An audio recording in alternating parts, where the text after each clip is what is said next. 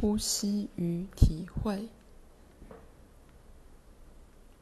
就如第一章最后所做的，花一点时间环顾房间，好像婴儿初见世界似的。你不知道任何东西是什么，也不知道它的名称，你只是觉察到形状、颜色、动作、明暗的变化。把所有升起的概念或信念都放到一旁，继续你纯真的观看，完全没有概念的干扰。